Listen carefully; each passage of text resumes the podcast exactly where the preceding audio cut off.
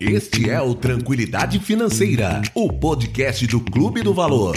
Aqui você aprenderá como tomar boas decisões para multiplicar o seu dinheiro e conquistar a sua tranquilidade financeira, com conteúdos de alto nível compartilhados por empreendedores e investidores que praticam o que ensinam e falam tudo o que sabem. Com vocês, Ramiro Gomes Ferreira. Então estamos aqui em mais um episódio do podcast Tranquilidade Financeira. Meu nome é Ramiro. Meu nome é Pedro. E meu nome é Thiago. E hoje nós vamos falar sobre o quê? Bem, Ramiro, hoje a gente trouxe um tema bem bem em voga aqui. Eu acho que está mais em voga dentro da nossa, da nossa empresa aqui, dentro do Clube do Valor, que a gente até fez a, a Cumbuca, né? Fez o método Cumbuca de um livro o Paixão por Vencer, que tu mesmo participou, e um tema que chamou muito a nossa atenção aqui, aqui para toda a equipe foi o tema da cultura.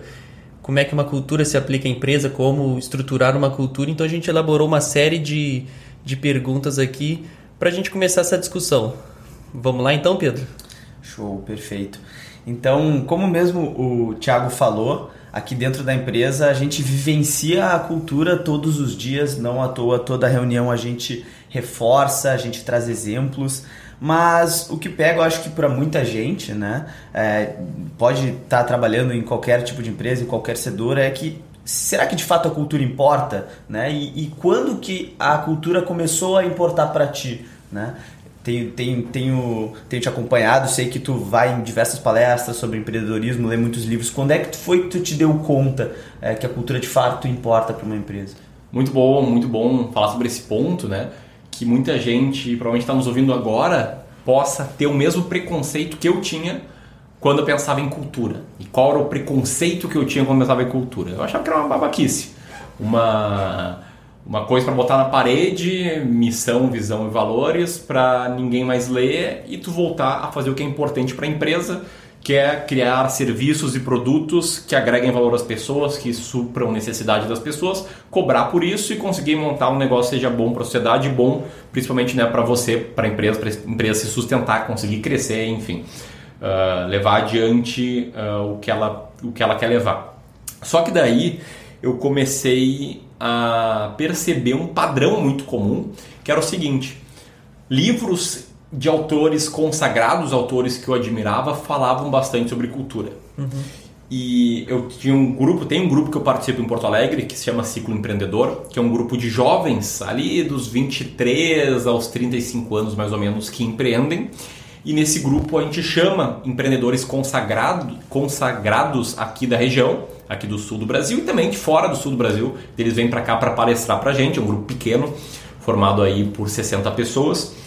E quando eu entrei nesse grupo, no Ciclo Empreendedor, as primeiras palestras de grandes empreendedores que montaram empresas bilionárias com faturamento que passava de um milhão, com uh, 4, 5 mil pessoas trabalhando, outras com 200, 300 pessoas trabalhando, todas elas traziam uh, a pauta da cultura em voga.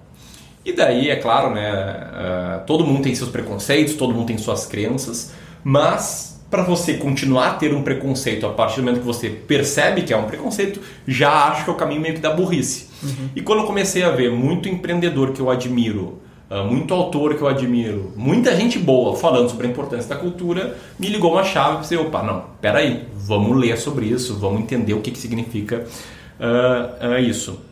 E paralelamente a esse ponto, nessa época em que comecei, eu e o Bruno a gente começou a se preocupar com a cultura, qual era a situação? Né? A gente já tinha montado o Clube do Valor, né? eu contei no primeiro episódio do Tranquilidade Financeira, é que foi a história do Clube do Valor, e naquela época a gente já estava no nosso primeiro escritório, a gente era uma empresa de quatro pessoas, eu, o Bruno, o Marcos, que na época era nosso estagiário, hoje é o líder da área de investimentos, e o Cláudio, que é um dos nossos gestores comerciais e foi a quarta pessoa a se juntar à equipe. E daí a gente queria crescer, a gente queria contratar um pessoal para fazer programação, a gente queria contratar editor de vídeos, a gente queria contratar novos estagiários. E comecei, eu e o Bruno, né, que éramos os líderes da empresa, os sócios da empresa, a gente começou a ter uma dor muito comum entre empreendedor, que assim, não sei o que fazer. Né? Muita gente que não sabe, mas cara, não sei nem o que fazer, não sei nem por onde começar, etc. E daí tu pode, quando tu tem uma dor, resolver elas de, de algumas formas. Primeira, buscando conhecimento através de livros. Segunda, buscando conhecimento através de cursos. Terceiro é buscando conhecimento através da consultoria, da mentoria, que é quando tu traz alguém muito bom para olhar para o teu caso prático e te ajudar. Sim. Que seria meio que como contratar o autor do livro para ter ele com, contigo. E nessa época, a gente fechou, se não, me engano, se não me engano, o primeiro semestre de 2017 com lucro de 30 mil reais. O que, que a gente fez com esse lucro de 30 mil reais? A gente contratou um consultor por 28 mil reais, é um contrato de 3 ou 6 meses, agora não lembro, para nos ajudar, acho que eram 3 meses, eram 12 encontros, então eram 3 meses. Para nos ajudar a crescer a empresa, para a gente ter mais clareza sobre as coisas, sobre como fazer a máquina girar, enfim, a gente tinha uma dor muito clara de gestão, né? E esse consultor, que é o Gustavo Sutti, hoje é um amigo nosso, um cara muito bom, recomendo muito pesquisar sobre ele, quem está nos ouvindo ou quem está nos assistindo, né? O... Eu estava super ansioso para o primeiro encontro com o Sutti. O Sutti era um mentor, o consultor uh, de pessoas que eu admirava na época, se não me engano, o Érico Rocha. Eu não tenho certeza do Érico Rocha, mas com certeza do Henrique Carvalho, enfim, de vários players ali que eu já tinha contato. E eu estava ansioso para a primeira sessão com o Sutti, mesmo que a gente marcava as sessões às 6 da manhã porque era uma época que a gente estava fazendo o 5am Club, eu e o Bruno, daí coitado do Suti teve que se adaptar ao nosso 5am Club. E daí chegou lá, o papelzinho e caneta, explicando o nosso negócio para o Suti nos primeiros 15, 20 minutos, e ele falou, beleza, vamos começar pelo propósito. Eu falei, putz, que pariu, não é possível, cara.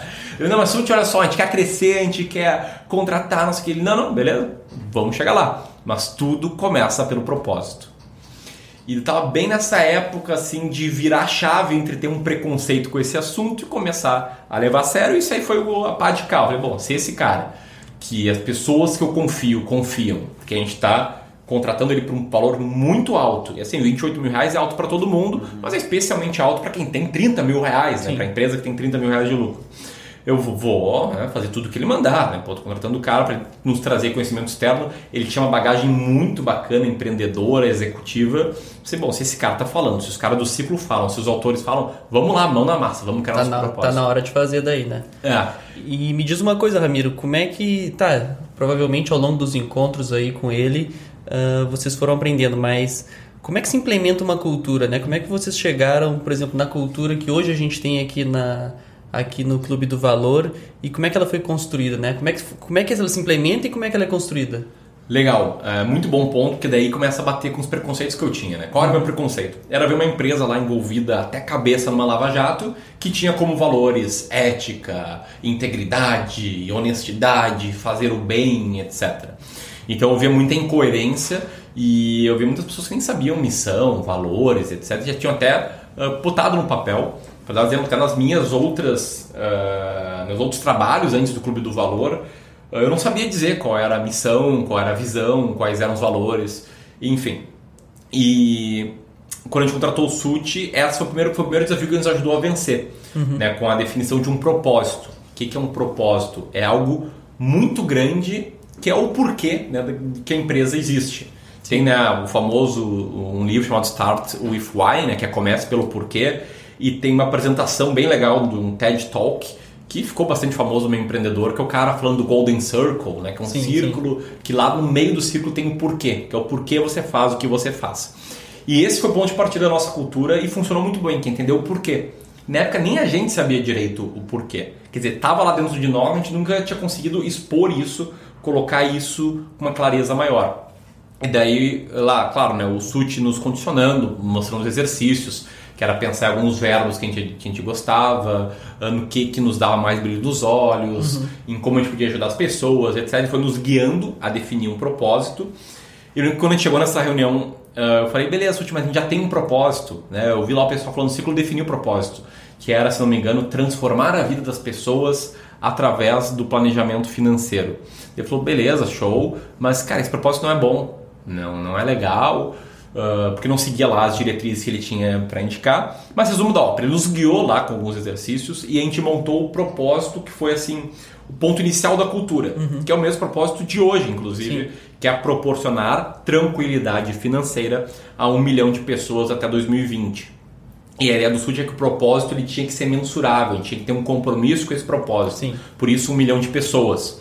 E a, o termo, né, tranquilidade financeira, foi um termo que nos fazia muito sentido porque a gente tem um background de gestão de investimentos e de planejamento financeiro. Sim. Só que eu gostava muito, eu tinha uma vontade muito forte de compartilhar aquilo que eu estava fazendo com as pessoas, o que eu ia aprendendo, porque a gente estava começando a empreender. Eu já tinha aprendido um pouco sobre marketing, sobre marketing digital, estava aprendendo lá sobre gestão. Eu queria compartilhar aquilo, porque para mim aquilo é uma forma de lidar bem com dinheiro. Sim, empre empreendedorismo é uma forma de lidar bem com dinheiro, né? Exatamente, é uma forma de ganhar dinheiro no Sim, limite. claro. Né? É claro, né? tem todo o propósito por trás, mas é ganhar dinheiro. As pessoas começam com a ideia de ganhar dinheiro. E então tranquilidade financeira foi um termo que acabou fazendo muito sentido, que é diferente de uma independência financeira, de uma liberdade financeira, que são coisas importantes, muito importantes, mas tranquilidade financeira é tornar a relação com o dinheiro tranquila. É, porque e tá até ressaltando aqui que tranquilidade financeira para cada pessoa é diferente, né? Às vezes a tua tranquilidade financeira é diferente da minha. Exatamente, mas no limite, tranquilidade financeira é fazer o que precisa ser feito para que o dinheiro não seja uma preocupação na sua vida. E daí, para mim, não tem preocupação é uma coisa, para ti é outra coisa, para o Pedro é outra coisa, para quem está nos ouvindo é outra coisa. Mas aí a gente definiu nosso propósito que ele brilha muito. Né? Ele fala meus olhos brilharem muito, não à toa que o nome desse podcast é Tranquilidade Financeira. E um propósito forte te mostra como dizer não. Então, por exemplo, na época, a gente teve esse lucro legal porque junto com a nossa empresa a gente tinha uma estrutura de gestão de riscos Sim. que faz todo sentido no conceito de planejamento financeiro. Uh, e essa estrutura né, é uma estrutura de seguros. Nossa ideia era, ah, o nosso cliente de gestão de investimento, a gente pode oferecer um seguro de vida que faz sentido para ele, ou até mesmo segurar os bens dele, etc. Que é uma ideia muito boa, até hoje é uma ideia boa. Mas naquela época, uh, tendo esse braço de seguros, muitas vezes o tempo do Bruno estava alocado em conseguir fechar grandes contratos. Sim. Então a gente conseguiu esse lucro de 30 mil reais, ele foi muito ajudado por um contrato que o Bruno fechou com uma agência de viagens, uma agência de intercâmbio, que a gente emitiu o seguro viagem dessa agência.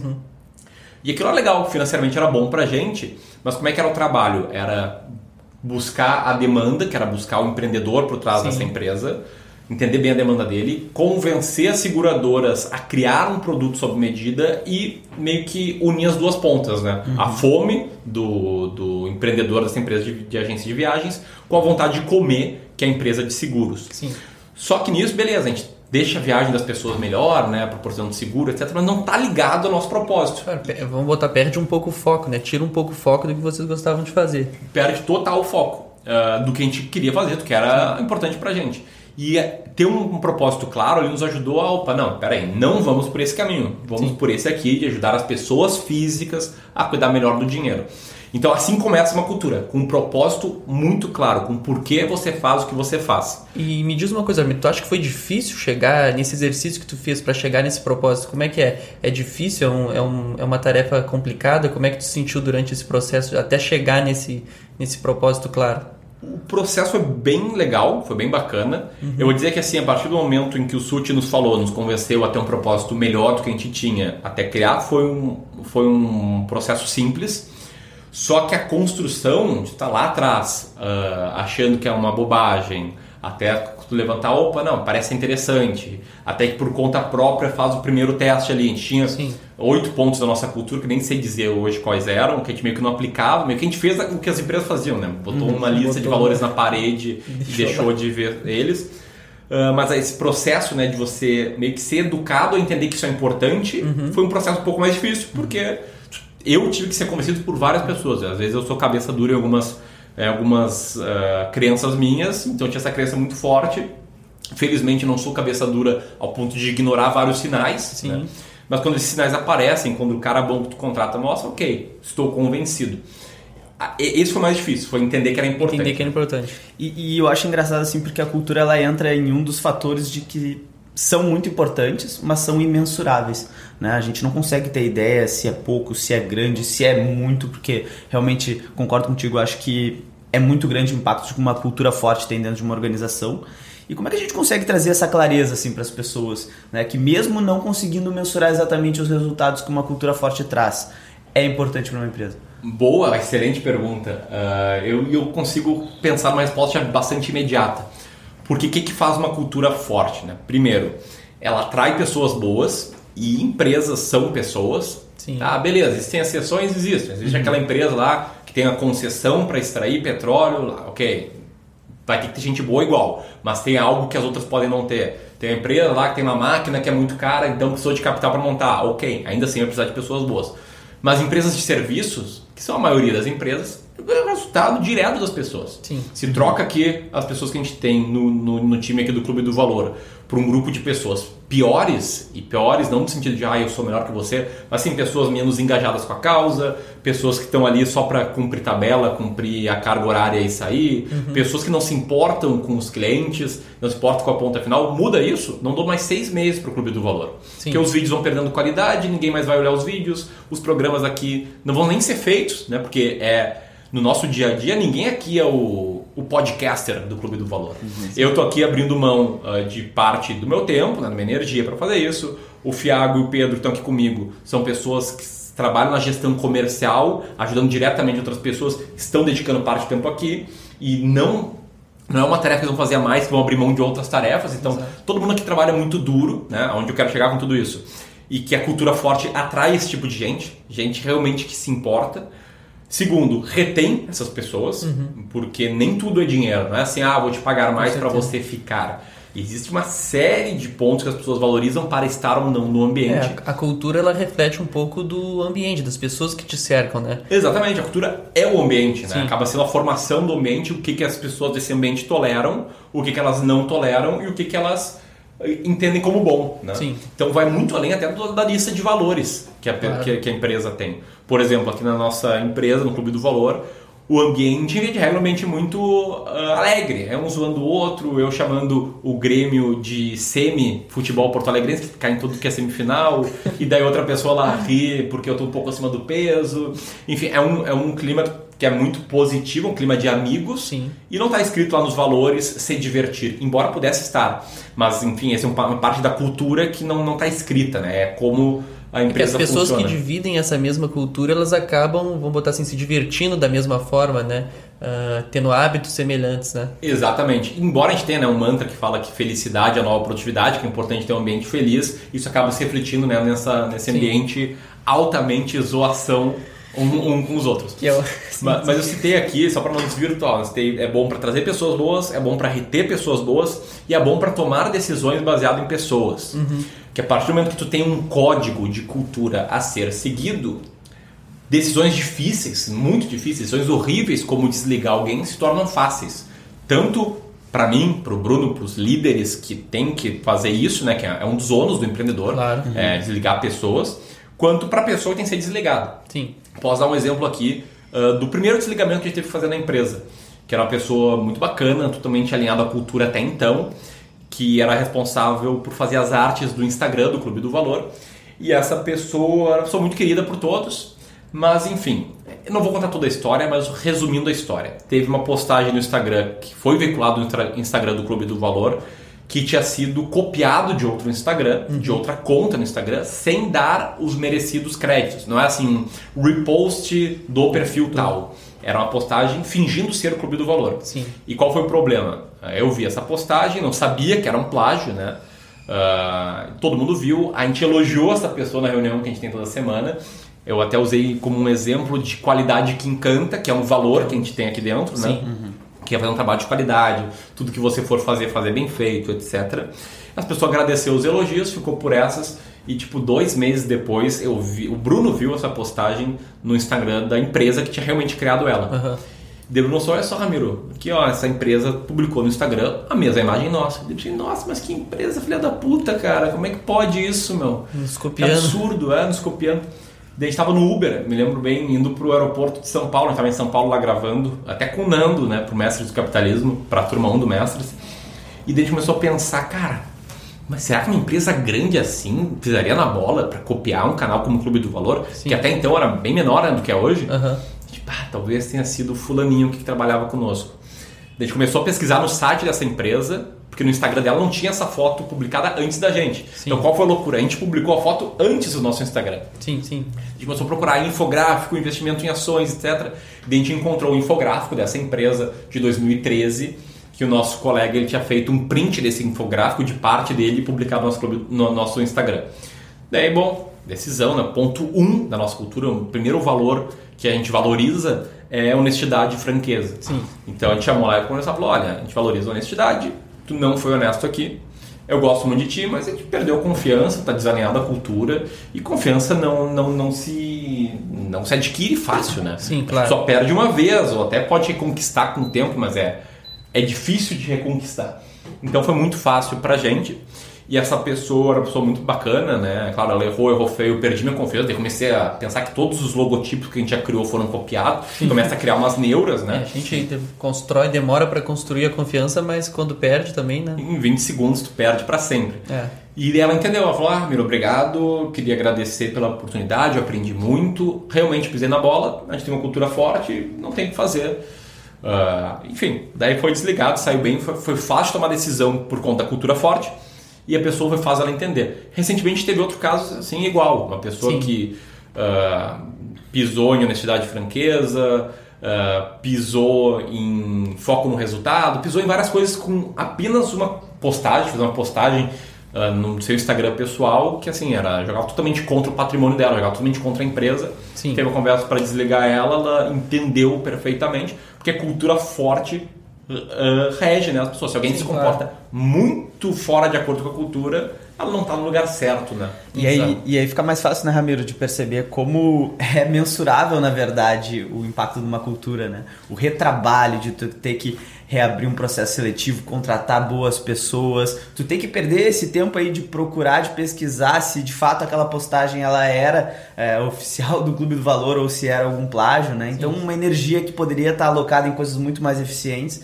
Dessa forma a gente vê que de fato é mensurável uma boa cultura é, tendo seus resultados na organização. Perfeito. É, é mensurável, não é, né, é qua- quantitativamente. Exatamente. Mas o resultado é quantitativo. Pode ver o crescimento do faturamento, o lucro líquido do Clube do Valor, é o resultado das pessoas que estão aqui dentro nos ajudando a cumprir o nosso propósito. Né? Sim. Claro, a gente vai mudar, vai chegar 2020, a gente vai ter que mudar o nome do propósito, mas vai estar totalmente ligado ao nome desse podcast, a proporcionar tranquilidade financeira ah, às pessoas. Então eu falei de três benefícios né, da cultura e eu tinha até pensado aqui ah, num quarto benefício para expor, que daí não está muito ligado a, a mensurar o impacto da cultura, mas que é o seguinte.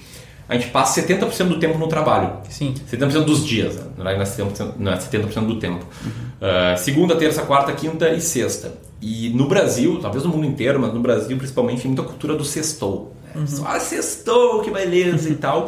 E aquela cultura da depressão no domingo de noite.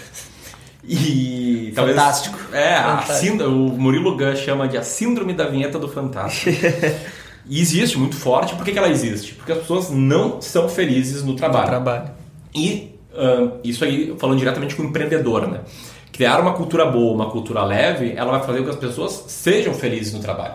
É claro, né? A gente não tá aqui, a gente não passa o dia inteiro rindo, se divertindo, batendo piada fora. Tem ah, conversas bem francas, às vezes tem discussões sempre muito educadas, mas tem, claro, né? Toda empresa tem.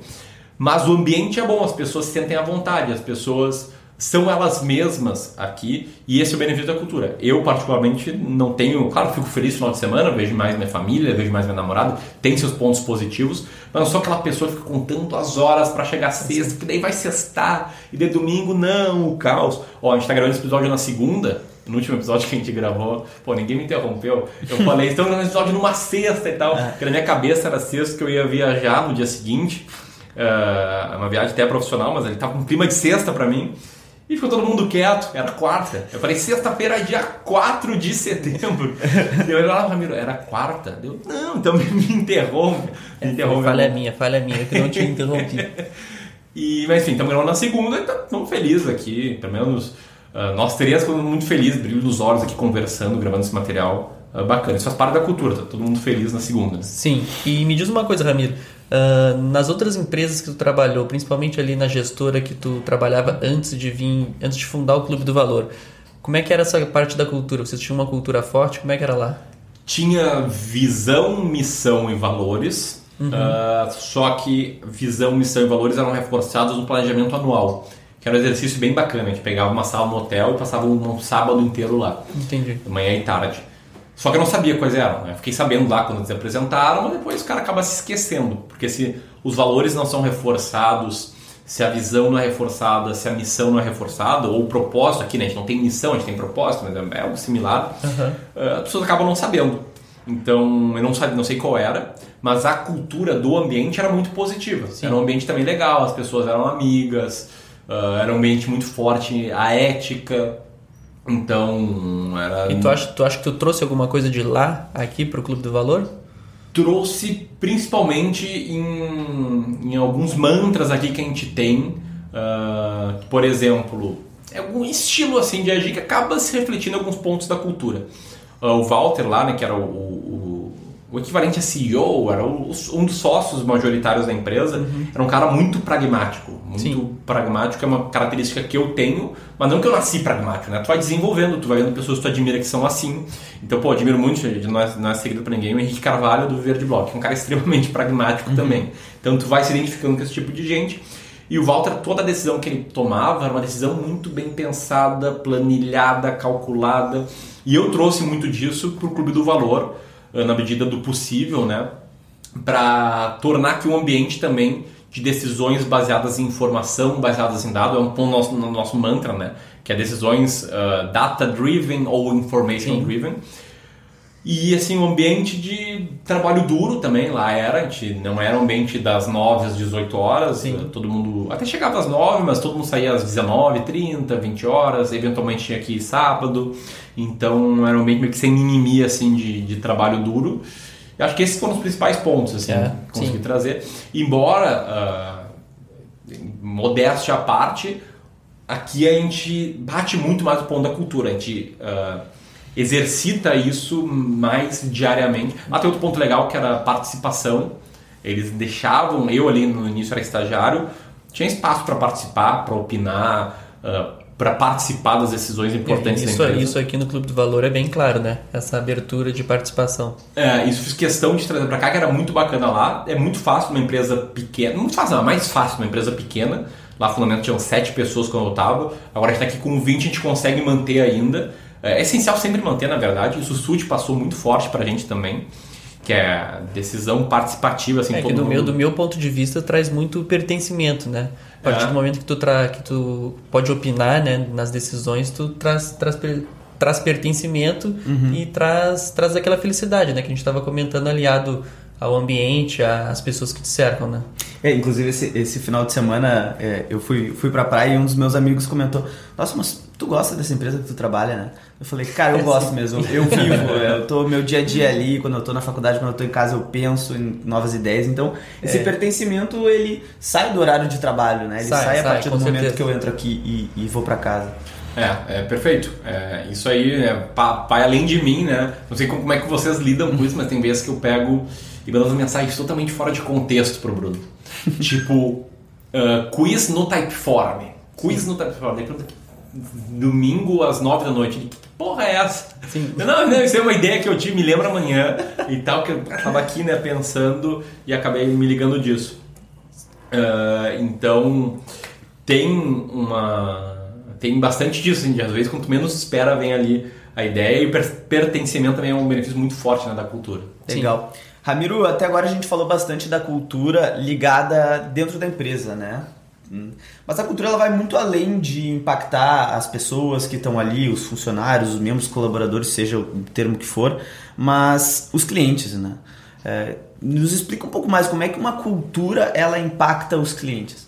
Legal. Uh, a cultura verdadeira, né, que não é aquela simples lista de valores, uh, ela ela fica visível às pessoas, a quem está próximo da empresa, aos stakeholders, né, que é um bonitinho, e aí entra os, os clientes. Então, por exemplo, ponto 1, um, e é o único que a gente bate na tecla de que está acima dos demais numa escala é, de hierarquia da cultura, é honestidade e franqueza. Uhum. O que é honestidade e franqueza? Tá, é, são duas palavras, mas que por trás delas tem conceito de transparência, uh, de não omitir as coisas, de beleza, falar a verdade, doa a quem doer, e isso faz com que a gente faça. Uh, tome decisões muito simples, que é, não eram simples no início, tá? Antes de falar dos clientes, né, como por exemplo, não aceitar patrocínios, uh, que a corretora Rico já me procurou, já teve banco que procurou, teve vários casos, eu posso listar, de patrocínios de instituições financeiras e, claro, hoje falando de uma empresa grande tal, com líquido anual, uma faixa bem saudável, é muito fácil não aceitar. A gente já está na parte que a gente está uh, colhendo os frutos que a gente plantou né, desse ponto da cultura. Mas no início era difícil. Sim, claro. Muito difícil. Né? Né, nunca cheguei nem a, a, a, trabalhar os valores, valores financeiros né, de patrocínio. Sempre disse não com dor no coração. E eu vi pessoas que aceitavam crescendo, uhum. mas às vezes, por exemplo, omitindo informação. Não, omitindo é difícil porque eu, eu, admiro essas pessoas, não quero falar mal delas, né? Mas, por exemplo, não vai ver um canal patrocinado por corretora atacando COIs. Não vai Sim. ver. Uhum. Não vão falar mal de COIs. Não, pelo menos não até o mês de setembro de 2019, isso nunca aconteceu. A gente vê inclusive né, youtubers patrocinados por corretoras defendendo COIS. Uhum. Porque quando você não tem um nível 100% de transparência, você pode não entrar na discussão, uhum. beleza, não, tem ser, não é pior por causa disso. E assim, é um absurdo entrar numa discussão que vai contra teu patrocinador. Uhum. Eu, se fosse patrocinado, também não entraria, senão perderia o patrocínio. Claro. E pode entrar na discussão defendendo o indefensável, que tem gente que faz. Então, tu vê isso, tu defendendo o COI, que é maravilhoso e tal. Só que a gente sabe que o COI tem uma taxa só para o assessor ali de 4, 5%. Para a corretora, provavelmente mais 4, 5%. Quem é que paga a conta? Quem paga a conta é você, é o cliente, né, que comprou o COI. Então, a transparência te faz uma decisões simples, que são, são difíceis, mas faz tomar as decisões de forma simples e também transparece para os clientes. Então, a gente tem esse código de transparência com os clientes Uh, desde do, do, do, início, né, o nosso produto, nosso serviço de gestão de carteiras é um serviço que a gente cobra uma taxa de administração sobre a carteira do cliente, como se fosse um fundo multimercado. Sim. Então essa taxa ela parte de 1,5%, conforme o cliente tem patrimônio maior, ela vai caindo uhum. até a taxa mínima aqui dentro, para quem tem mais de 5 milhões, se não me uhum. engano. Isso aí. É, 5 milhões, que é 0,75%. E mais uma taxa de performance, 20% sobre o que excedeu o CDI. Então essa taxa ela é aberta com o cliente. Quem está nos ouvindo agora sabe, quem quiser virar nosso cliente sabe quanto vai pagar. E ah, o uh, que, que, ela diz? Ela diz que, olha, independentemente de como o Clube do Valor, a GM Brasil, né, que é a nossa gestora, Sim. montar a estratégia de investimentos, eles vão ganhar 1,5%. Então se chegar ali, Pedro, para tua carteira e falar, Pedro, a tua carteira, cara, uh, pelo teu perfil de risco, é bom ter 30% de renda variável. Uhum. Vou cobrar 1,5%. Tu sabe que se tu investir um milhão de reais, eu vou ganhar 15 mil de reais ao longo do ano. E se eu falar, não, Pedro, ah, tu é um cara jovem, tem um longo, uh, um longo horizonte temporal, tu entende sobre o mercado, tu está bem vacinado, tu já fez bobagens com o teu dinheiro, então sabe como é perder dinheiro.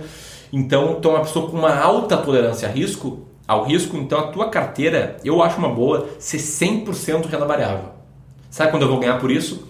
1,5% sobre a carteira do Pedro. Então eu vou ganhar a mesma coisa e eu alinhei os interesses. Eu vou Sim. querer o que é melhor para o cliente, uma vez que ele virou nosso cliente e eu vou ganhar exatamente a mesma coisa.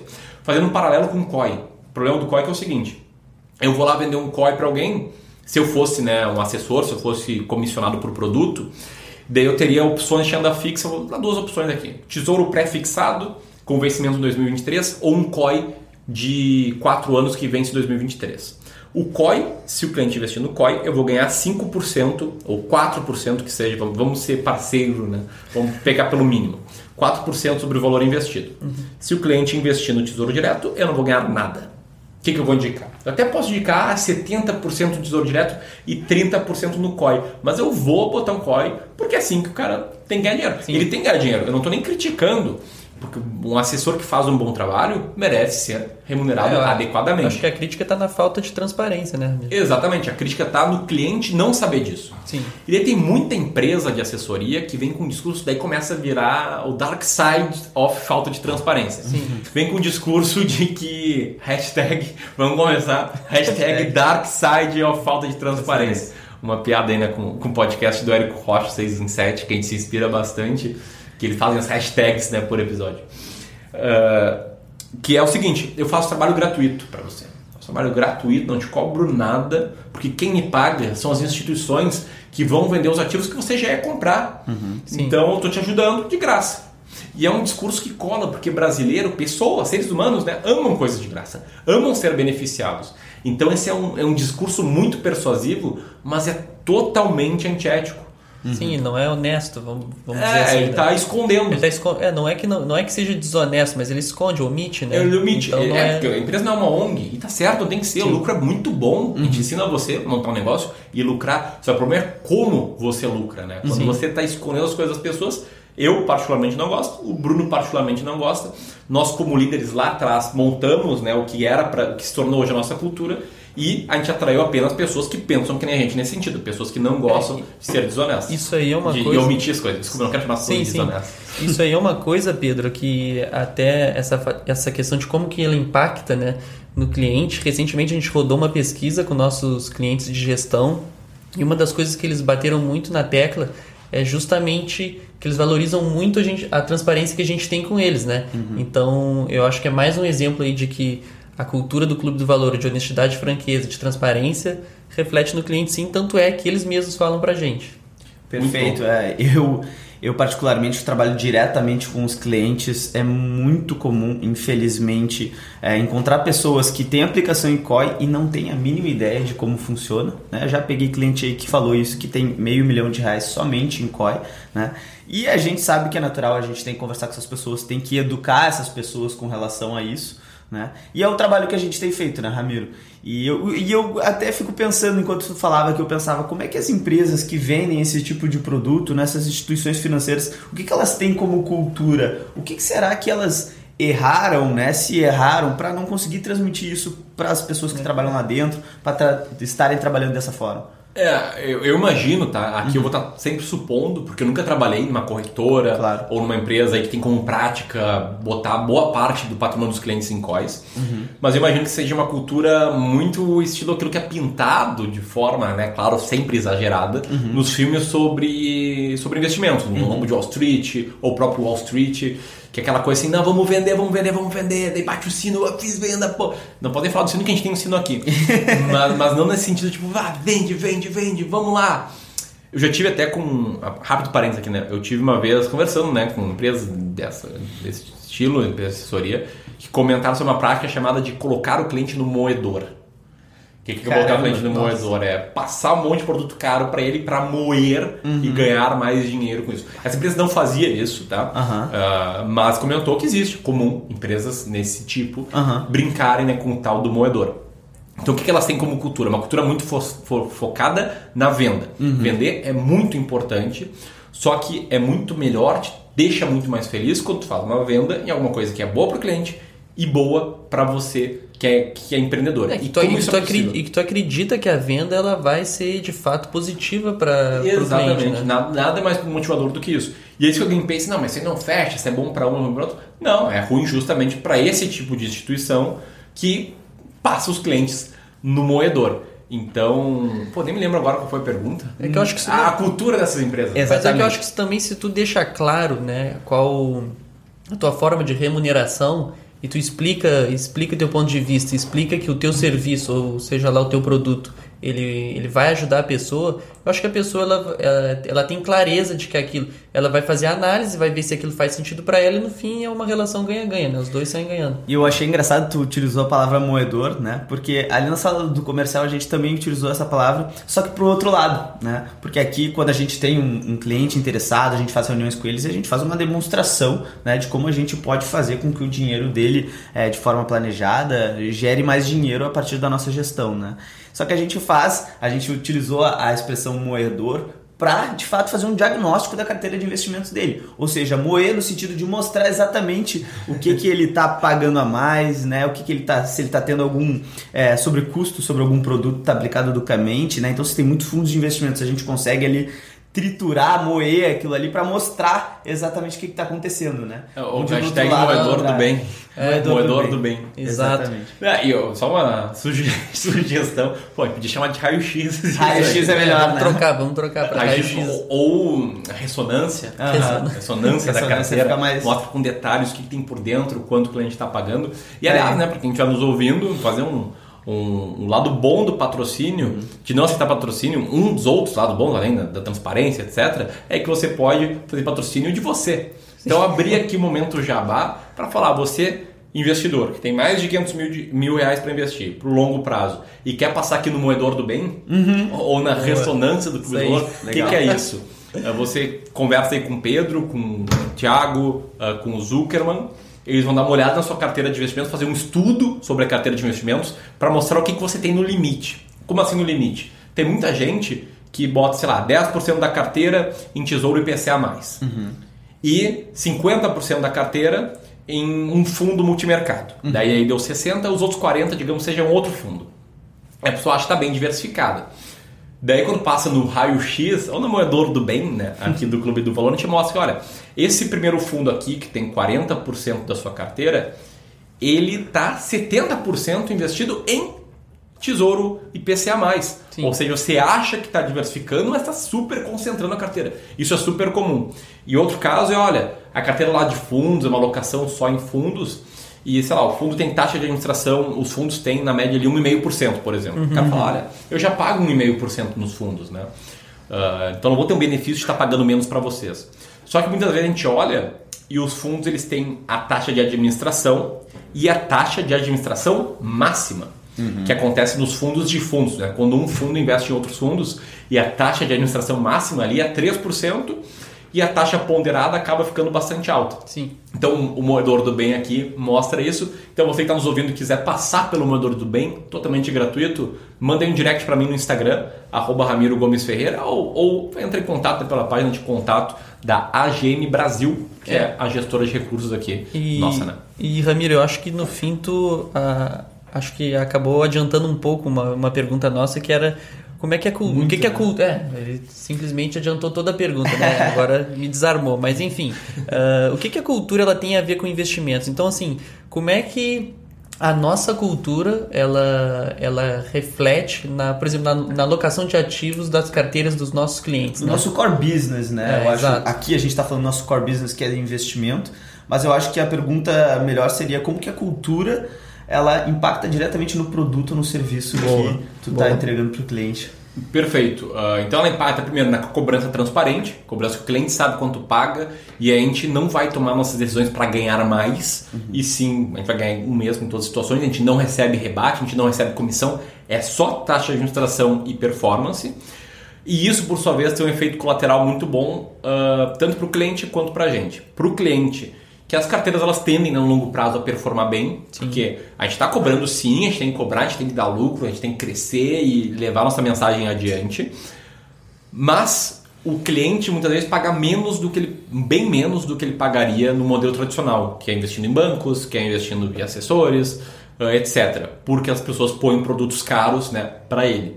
Então a gente está deixando, reduzindo o gap do da comissão, do mercado financeiro em si, Sim. o que é bom para o cliente e o que é muito bom para a gente, que é o seguinte, nossos clientes eles não rescindem contrato.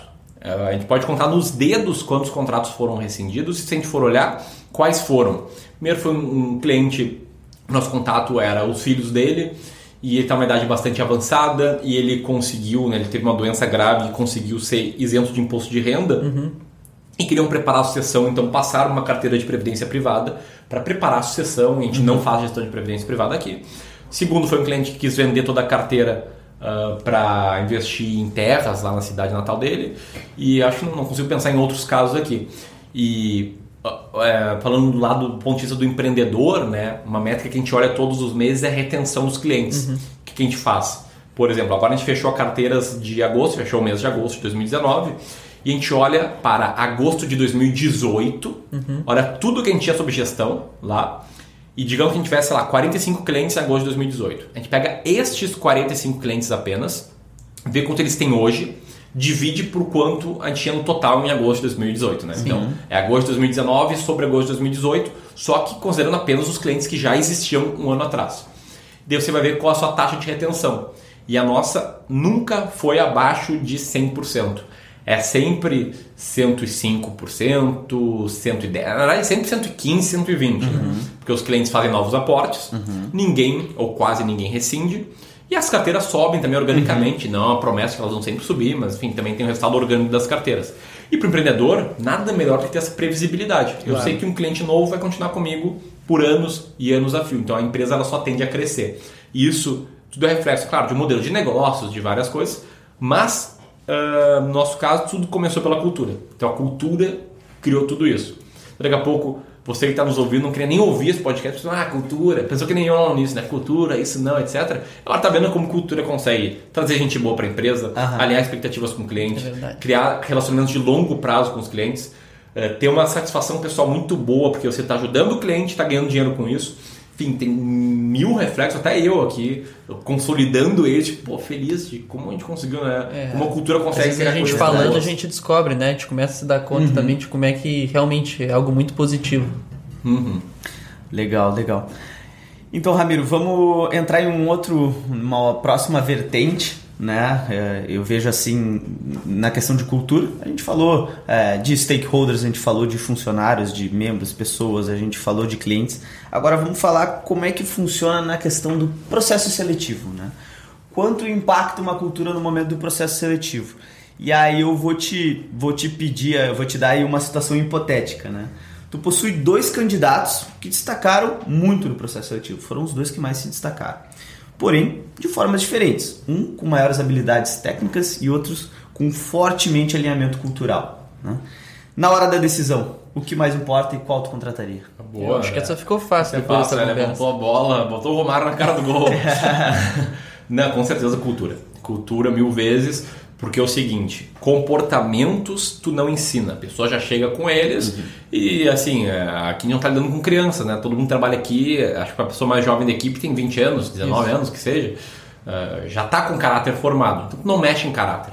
Eu não posso ficar aqui todos os dias falando, cara, seja uma boa pessoa, não minta, ó, não minta e tal. Ela, se a pessoa é mentirosa, a pessoa não tem esse valor, ela vai continuar sendo mentirosa. Claro. E habilidade técnica você desenvolve.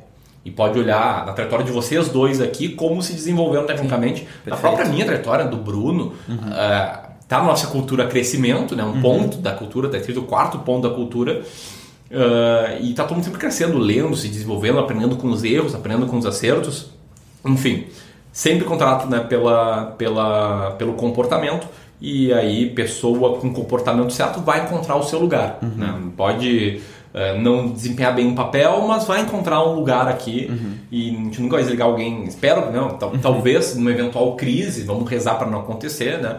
Mas a única forma que eu vejo de desligar alguém aqui na empresa é ou pisou fora da cultura, ou a gente está numa crise, tem que reduzir custos, daí, né? Infelizmente, é para a empresa sobreviver. O que, felizmente, hoje nunca aconteceu, não, não, não, não tem nenhuma, pelo menos, aí à vista, né? E no fim, tu acha que se paga, ô, Ramiro, essa escolha por, por não ter uma habilidade, uma habilidade, é, vamos botar assim, uma habilidade específica, mas alinhado, e a pessoa tem a habilidade que, é, res- vamos botar assim, resolve teu problema naquele momento imediato. Ah, como é que. Sim, eh, se paga, mas é uma decisão difícil.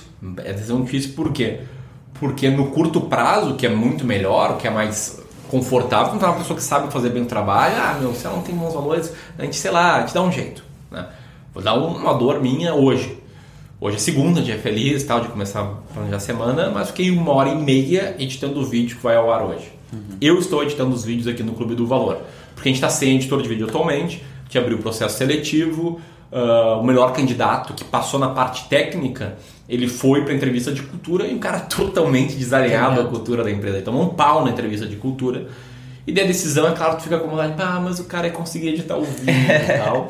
No curto prazo ia ser muito confortável para mim, mas o que que aconteceu no longo prazo? E às vezes que a gente ficou na dúvida e colocou alguém ali, que a gente ficou na dúvida se estava alinhado ou não culturalmente, essa pessoa vai pisar na bola, vai pisar totalmente fora da linha na cultura, e daí o nome que fica manchado se a merda for grande é, é o clube do valor, né? Sim, Quer dizer, certeza. ninguém descobriu o caso de plágio. Quando eu descobri, eu fui lá, apaguei a imagem.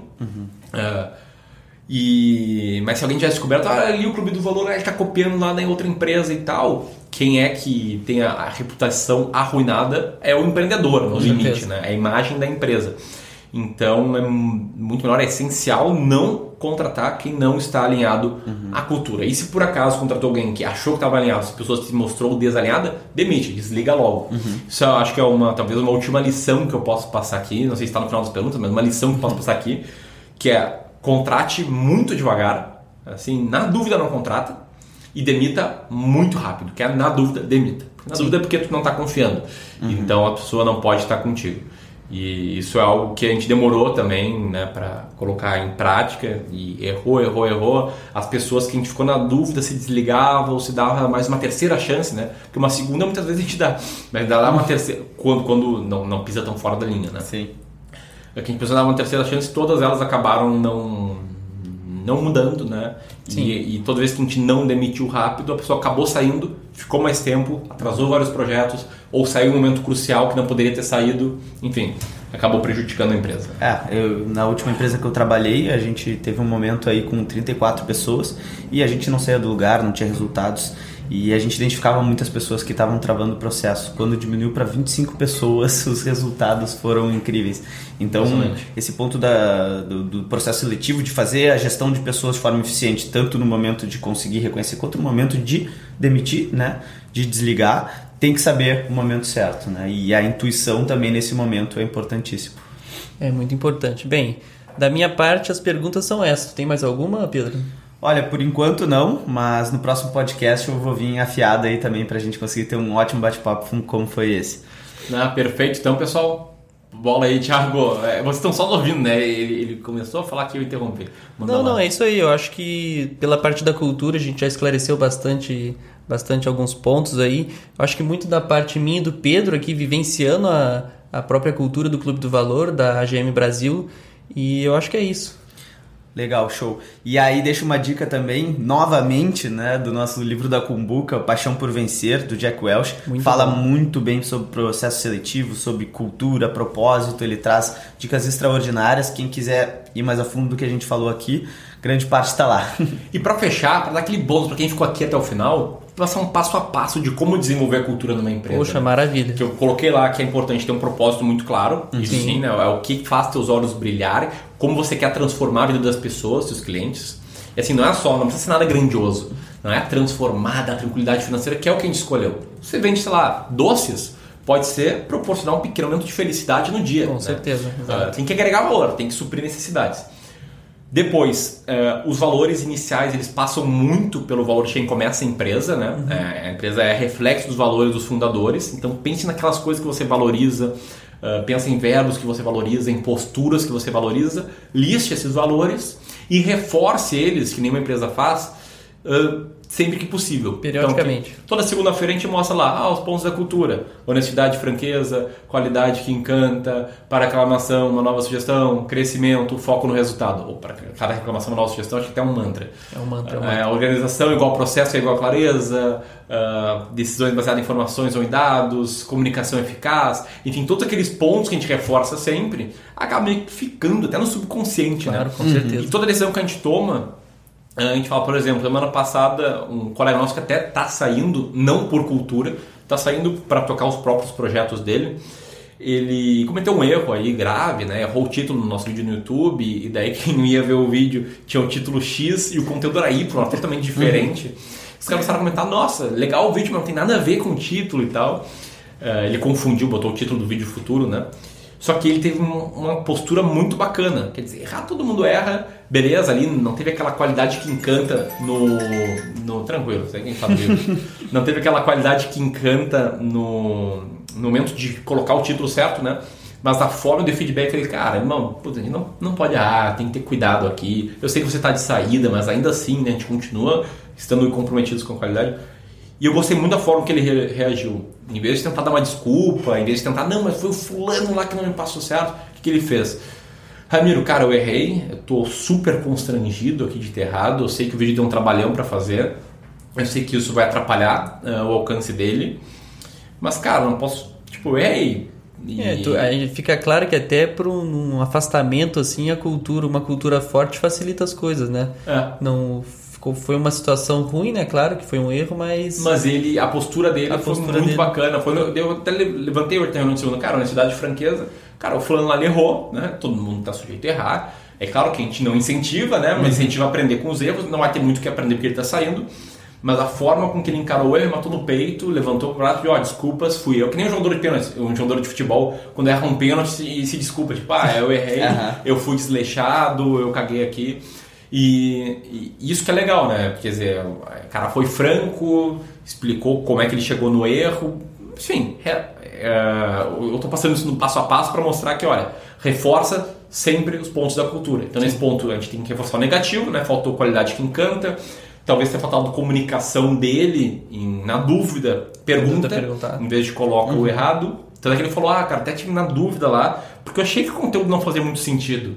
Então, na dúvida, faltou um pouco de comunicação eficaz, mas a gente reforça sempre em público né, os pontos positivos. Uhum. Os pontos negativos reforça individualmente.